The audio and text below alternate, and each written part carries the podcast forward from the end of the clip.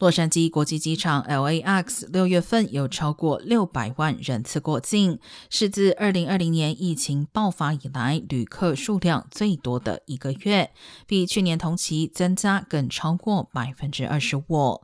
其中，国际旅客的客运量比去年同期增长超过一倍，达一百六十二万人次。而整个上半年，LAX 共计服务旅客超过三千零六十四万人次，较二零二一年同期增长百分之七十点六。